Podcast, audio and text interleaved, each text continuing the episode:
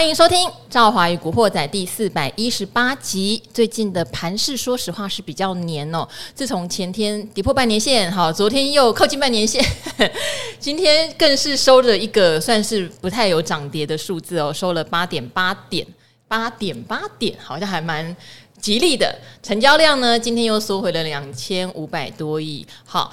我想大家可能昨天晚上都有熬夜做一件事情哦，就是熬夜看苹果的 i 十五新机发表会。我是不太喜欢熬夜啦，因为大家都知道，常听古惑仔的朋友哈，我太晚睡我会睡不着，所以我就早早去睡，想说我早点起来看评论。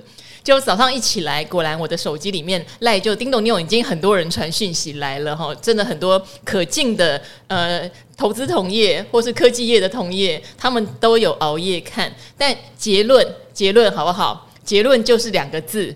他们说失望，啊、好，为什么失望呢？我们等一下来拆解一下，真的那么令人失望吗？因为事实上发表会之前哈，有很多外资就已经抢先出报告了，好像就透露出端倪哦。因为像瑞银好了，他就下修这个 i 十五的预测出货量是七千八百万只，那我印象里面之前市场比较乐观的时候都说是九千八百万只，所以这样差了两千万只诶。哎，这个数字是蛮大的，呃，远超过可能这个中国大陆说华为推出后会吃掉苹果份额的这件事情。哈，怎么会这样？哈，因为我自己是要换 i 十五的，觉得很期待哦。那到底怎么来看待这件事情？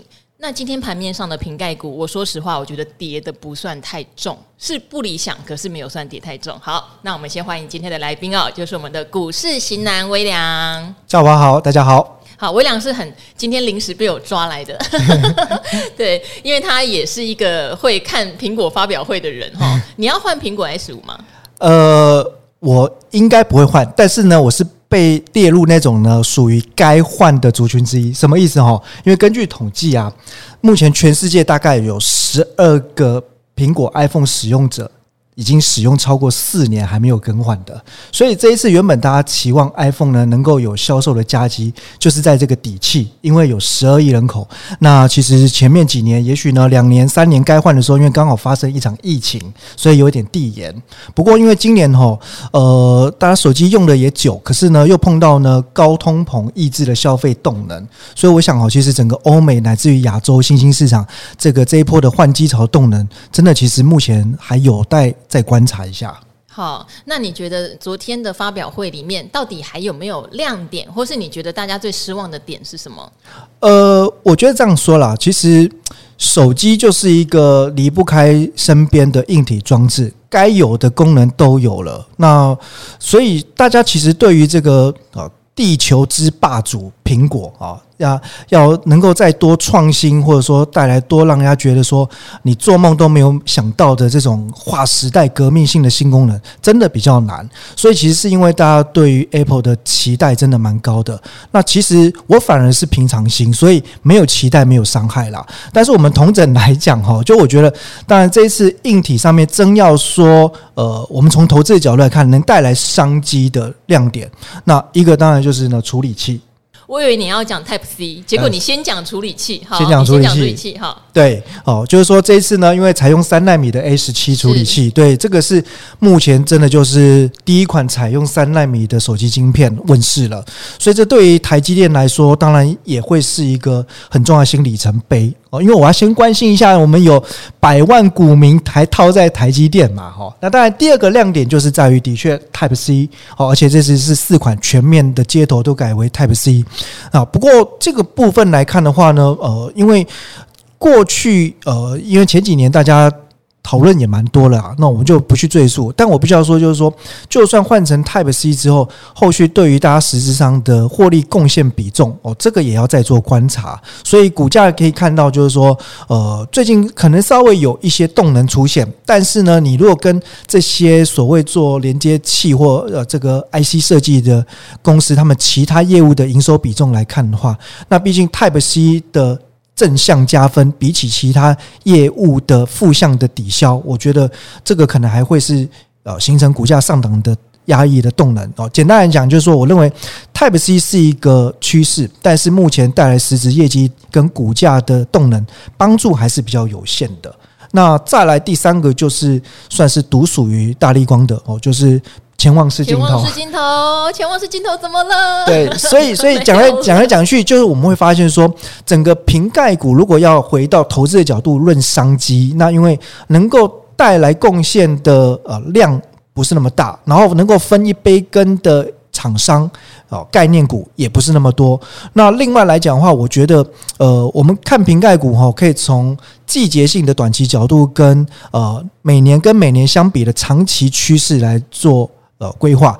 如果是季节性来讲的话，我认为年底之前。还是可以有期待啦，因为毕竟就是大家的淡旺季，包含 Apple 在内都非常明显，所以这一波新机发表之后，后续呢，其实在呃九月下旬到十月，我觉得相关公司的股价还是有一个呃相对的旺季可以期待，但是我觉得这种旺季的。波峰啊，就是不管是营收的高峰或股价的高峰，如果一年跟一年比，我觉得会越来越淡，越来越矮。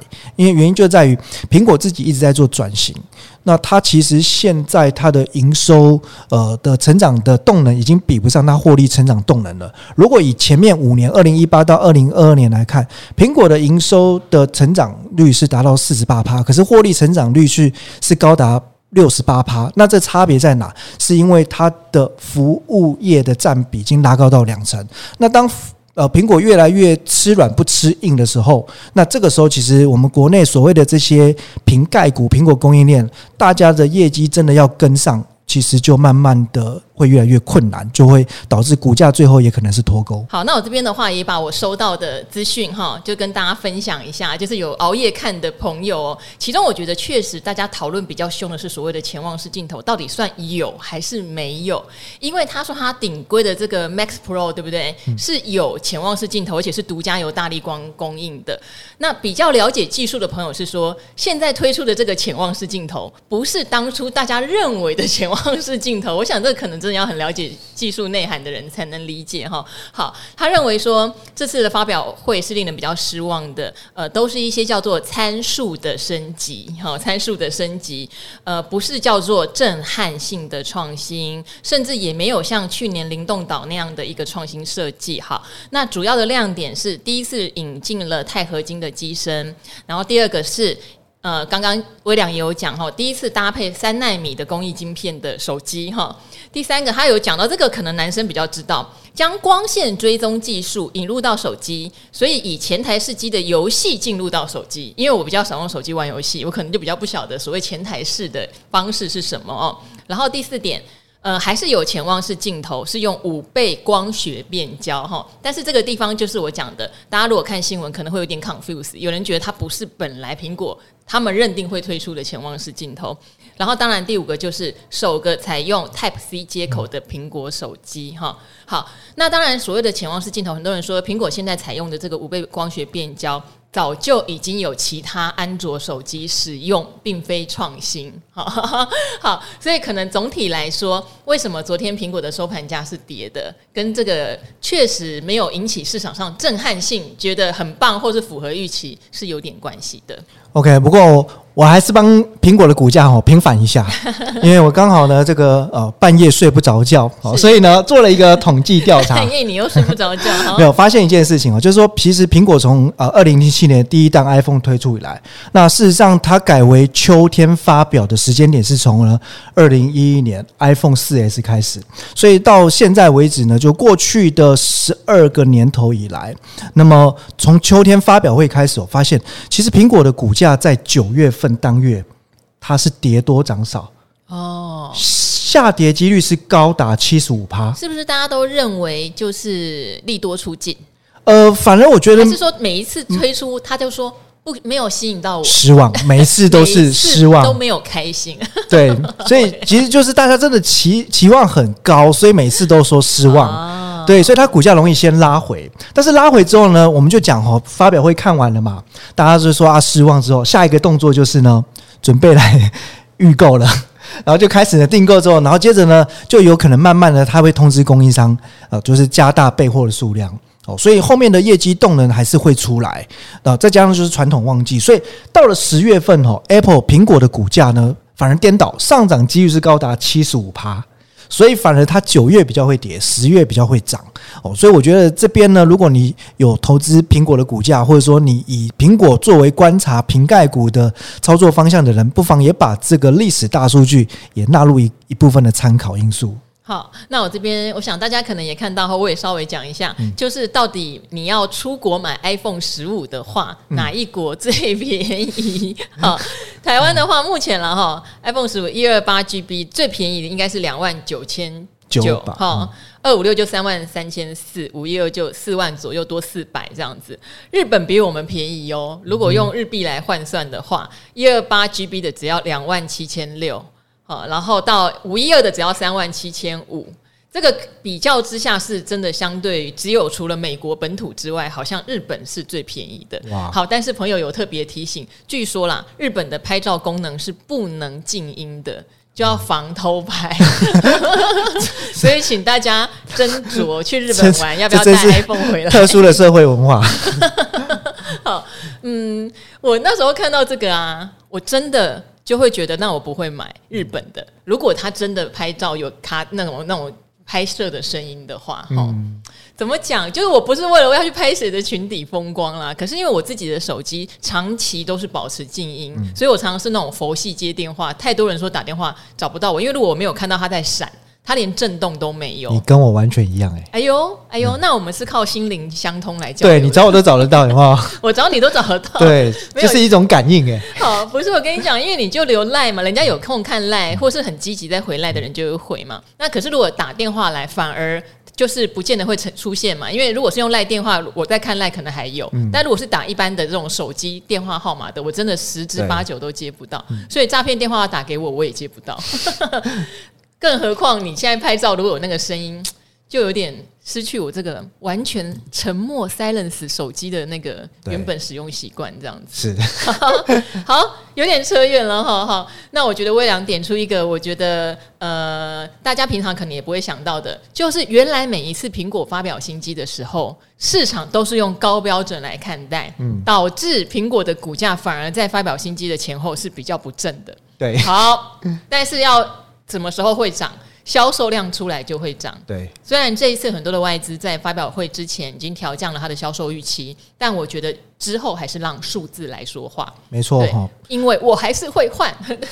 而且其实还是有一点点小确幸啦，哦，就是说它毕竟规格上面还是有升级了。可是其实大家呃原本也在怀疑，到底今年的新 iPhone 会不会涨价？哦，最后发现呢，如果以这个在美国的版本来看的话，其实它是维持。原本的价格的，嗯，所以这个也算是一个小确幸。那对对对对，台湾市场来讲的话，大概每一只就涨两千块钱。那我觉得这最是最主要原因是因为汇率的因素啦，嗯，倒不是真的是反映成本。是对，所以这个也还是呃能够维系住。我觉得它还是有一个基本不错的销售量，但是能不能让销售量足以强大到哇，大家觉得是好像是大力多要激激励股价要喷出大涨哦，这个可能还是要看看接下来中国那一块市场的变化了。好，这个中国那块市场变化，我们其实前几天也都有陆续追踪嘛。因为这个华为 Mate 六十真的是来势汹汹哈，但也有一些人点出盲点啦。他说，其实他们抵制苹果手机也不是从这一次华为 Mate 六十就开始，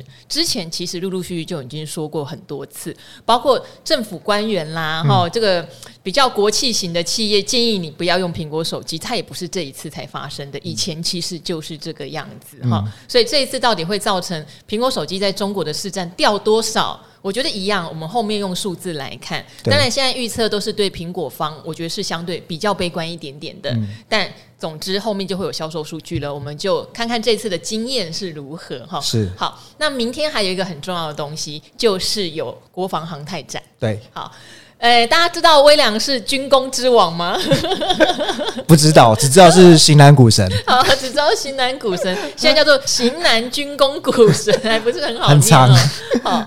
因为军工的话，我们也是呃，长期在今年来说，时不时会是一个题材。嗯、只是它最涨最凶的那一段，在上半年看来是结束了。对，下半年全部从应该说从第二季可能五月有没有？对，那一次有二十五家美国的军火商来台湾拜访嘛？对，就有一点所有的军工股在同时见高点，对，之后就有点载浮载沉哈。那八月营收出来，我必须说有蛮多军工股的八月营收确实也呈现出他们有接到案子，嗯，好，营收的状况月增年增的很多，嗯、可是股价顶多只能说抗跌，很少有人大涨。所以军工之王怎么看？就是接下来礼拜四到礼拜六的军工展，对不对？它对军工股会有激励吗？还是说从价值面来看，他们这一波这样修正下来，没有再强涨，会不会反而是一个比较漂亮、有 CP 值的那个产业？好，首先呢，其实不管就任何一个产业来说，股价总是领先在反映未来。所以刚刚提到嘛，上半年那一次的军工航太的高峰，就是落在五月初，事事实上就是反映了。哦，美国的军火军火采购团又来台湾了，所以其实相关的供应链股价大概都提早两至三个星期，四月初、四月中旬就开始呢旱地拔葱，一路往上喷出，然后到真正呢军火团来到台湾的时候，股价就见高点了。不过我们如果哈把这个观察的面向哦放宽一点去做个比对，因为很好玩是说五月初军工航太股见高峰，然后周 K D 交叉往下，那同一时间刚好呢。诶，这个军火团走了之后，那个男人来了，穿皮衣的那个男人。哦，对，黄仁勋，黄仁勋来了，来了之后呢，变成整个哎 AI 股呢，从底部起涨，然后五月、六月、七月哦，涨到八月份，就现在变成是哦，刚好呢两个族群对比，AI 股呢在高档周 K D 死亡交叉，那有的还在呃五十以上，那有的已经慢慢要接近周线的超卖区，可是反而军工股因为。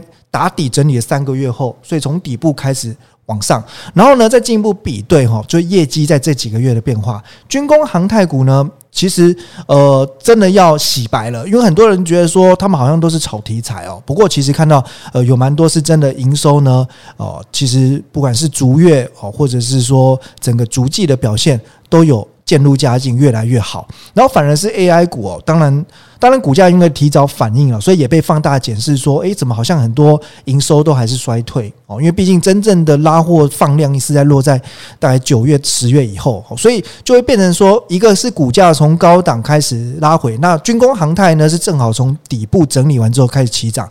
那回到这一次的呃军工航太展览哦，那。毕竟，因为我们看到八月底似乎呢，相关的供应链股价又是提早开始发动了哦，所以又有一波行情。所以就这边来看，我觉得短线要稍微提防，就是有可能会先利多出境。哦，但是呢，未来呢，这个还是未完待续的多头格局，因为毕竟呢，这个展览办完不是说大家就是大拜拜结束鸟兽散了，其实重点就是谁真正有吃到订单，谁以后呢营收也是没有天花板的行列。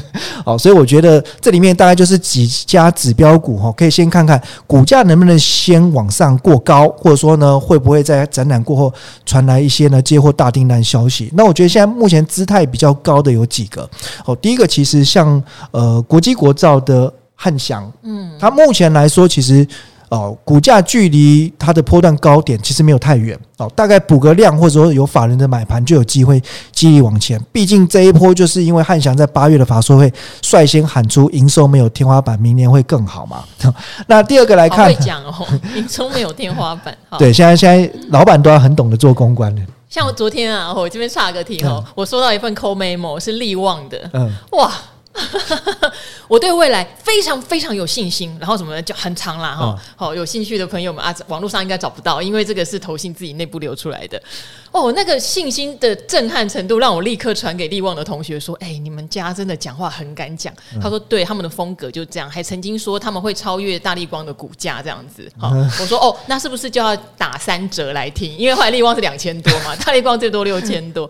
结果今天力旺就涨停板了。所以有时候会说话的。这个力量是很惊人的。好好，这个岔题了哈。好，好，再回到我们的好，刚才讲的是国机国造啊，再来第二个部分就是国建国造哈。那其实这边来讲话呢，我觉得指标企业就是龙德造船。那龙德造船，因为它其实在手的订单是超过百亿元哦，但股本只有十点七八亿，所以其实呃，就它未来的营收的动能绝对是可以期待。可是像这种哈，因为它主要是接海军的这个所谓的大型的哦，这个潜舰的订单，所以这个它的。呃，完工比例法认列的时间点哦，比较没有办法精准掌握，所以这个不适合看营收做短线哦，你要就是说做呃中长期规划的话，你就可能用闲置资金，那逢低哦用左侧交易的方式往下慢慢买，然后去等它接下来业绩的爆发。那另外来看的话，好，包括像飞弹哦，因为国内其实呃也有很多厂商都陆续开始跟中科院有一些专案的合作。那指标厂商就是之前被挪威主权基金大买的全讯，对，所以我觉得整个军工产业呃其实这边呃未来的订单还是可以期待。那事实上，军工跟航太也常常就是一体两面啦。哦，那有些呃，事实上在航太的比重可能又更高一点的，像是比如说像呃四五七的祝融哦，它就是所谓的波音供应链。诶、欸，它名字取这样真的是。哦，嗯，因为祝融就烧掉的意思，对 对，往好处想就很旺，股股价很对，很火热，这样想，股价很火热。其实其实还原它的全息之后，它之前股价已经创历史新高了，所以目前也还是在右上角附近哦。那这个也是下一波军工航太股能不能再动起来的指标股之一。那另外一个隶属于长龙集团旗下的这个长龙航太，好，长荣对，因为因为它也有呃飞机的维修服务跟这个部分零组件的生产制造哦。那股价其实也已经是。从创新高之后做拉回，那姿态也都还蛮强的。我认为这几档个股它的业绩都不错，而且就是姿态也蛮高的。那如果有任何一家或两家能够率先冲出去，整个军工航太的气势应该就可望再点燃。那现在就看重点，就是因为 AI 的资金有慢慢分散出来，所以其他的次产业族群如果能够接收到一部分 AI 所流出来资金，其实都有机会加入第四季的轮动。好像刚刚微良讲的很多，就是正军工，嗯。嗯、就是他们的营收来源比重很大，是来自军工，或是像航太啦，哈、嗯，跟飞机有关的。那这边的话，也有一些当初有擦边球的，对不对？嗯、像八冠说做这个防弹衣嘛，刚、嗯、出货一些些。然后像宝一，嗯、其实宝一七八月的营收看起来也蛮亮眼的。是，是。好，这些比较当初看起来像有点擦边球的，你会怎么判断？OK，那这个呃，我我稍微帮宝一呃平反一下了，平反一下，对对，可以了哈。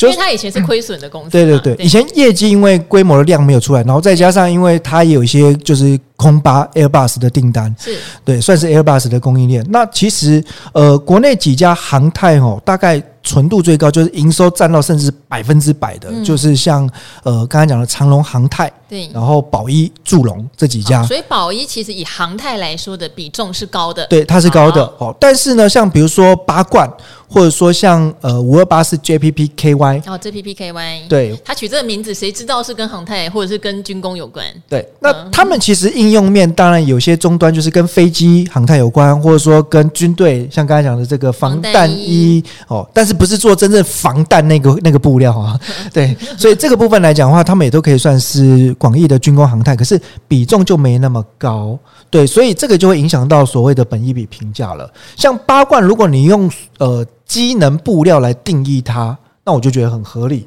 因为它的布料就是可以放在医疗床，也可以放在呢这个防弹衣里面的内层。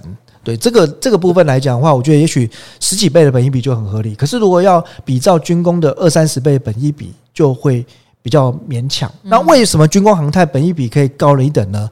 哦，这我帮投资朋友问了，凭什么呢？凭什么？因为其实大部分，因为如果你接的真的是像波音或空巴的订单，这个大概排成一排下去都是呢五到十年。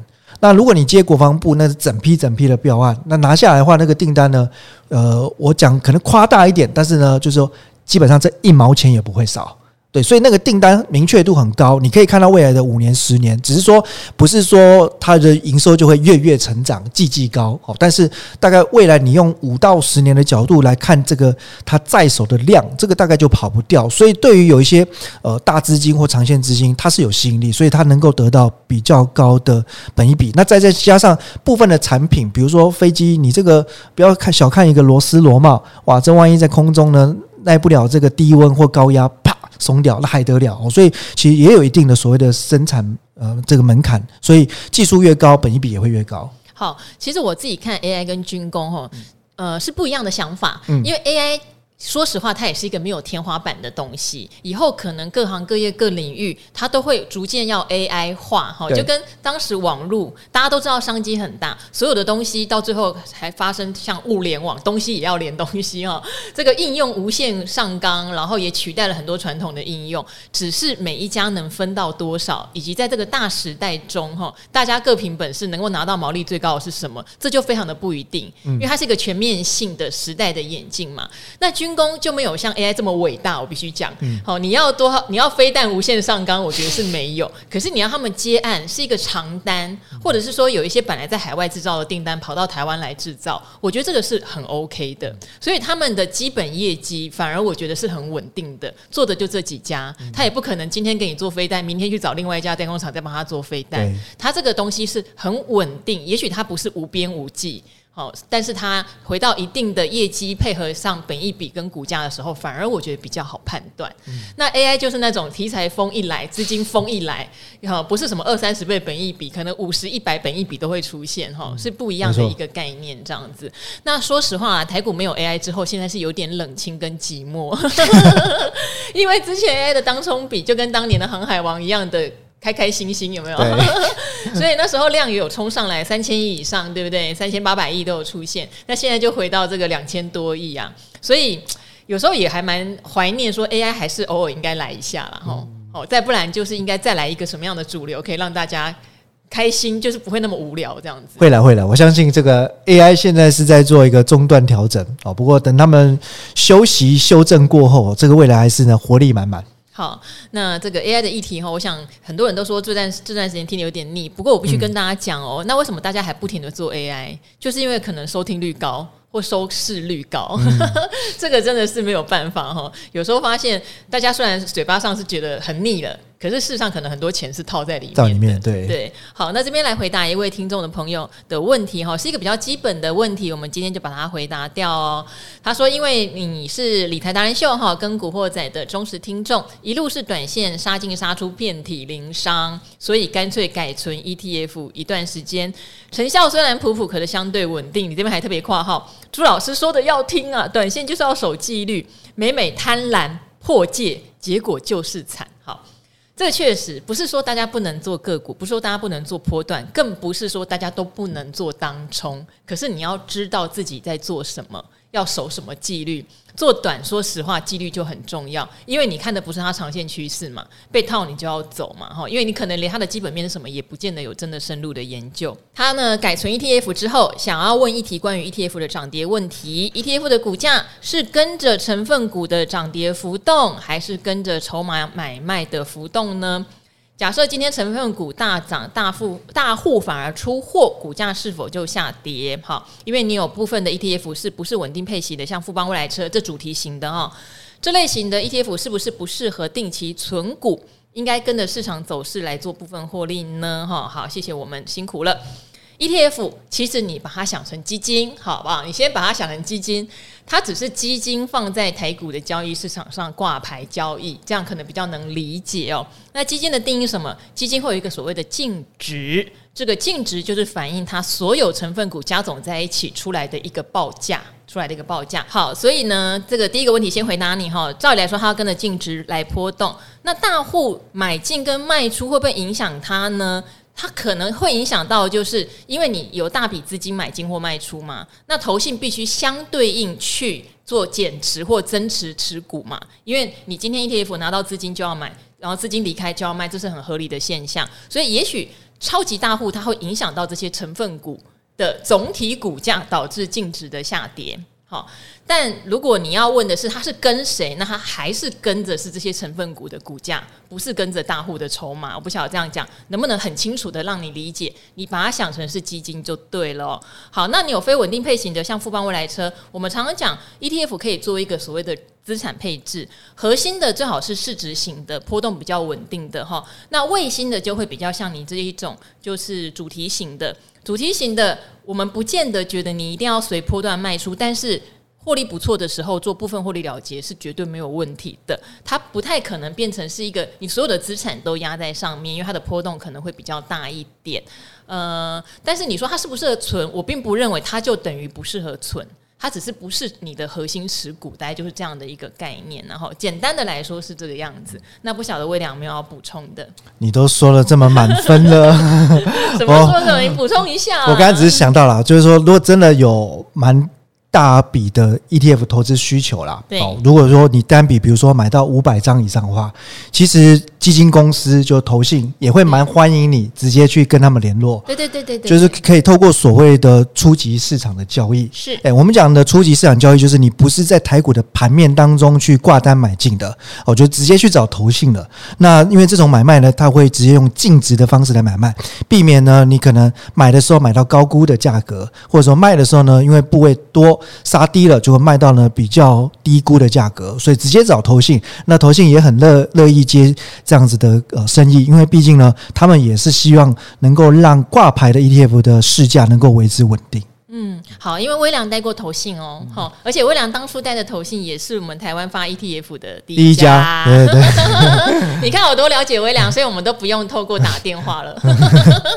好，希望能够回答大家的疑问，然后先把 ETF 想成基金，事情会比较单纯，然后再把 ETF 分类一下，有的是主题型的，波动很大哦，像前几天有人问我能不能买那个同一 FANG，它是。这个尖牙股，而且只有十档成分股，所以它的波动非常大。那这种东西，我们都会建议叫做卫星配置了哈。好，那这边非常谢谢这位听众朋友的提问，也很欢迎大家继续问我们问题哈。赵华都会找适合的人来跟大家做解答。那当然这边也要宣传一下哦，赵华与古惑仔现在有 YouTube 版本哦，有 YouTube 版本啊。我俩眼睛瞪好大，下次的主角就是他。我在看有没有摄影机，怎么怎么有 You YouTube 版本？好，就今天因为照喉咙比较不好。哈，可能会有点咳嗽声，请大家多多的包涵哈。好，没有摄影机啊哈，微亮很害怕被拍。因为威廉有一个小秘密在我的手上，哎呀，不是，跟大家，只是我今天没有 set 到啦。你少来，你刚刚才在录影哎。好，那这个大家可以透过关键字搜寻，就是李兆华与古惑仔，也可以到我们的资讯说明栏哈，不管 Podcast 或者是 Spotify，甚至 SoundOn，我们都有把这个网址放在资讯说明栏，请大家帮我订阅一下哦。有问题也可以在那儿问，目前问的问题我都有用文字哈帮大家做了初步的回答哦。好，那今天我们节目就先到这边喽，也跟各位古惑仔们说拜拜喽，拜拜，拜拜。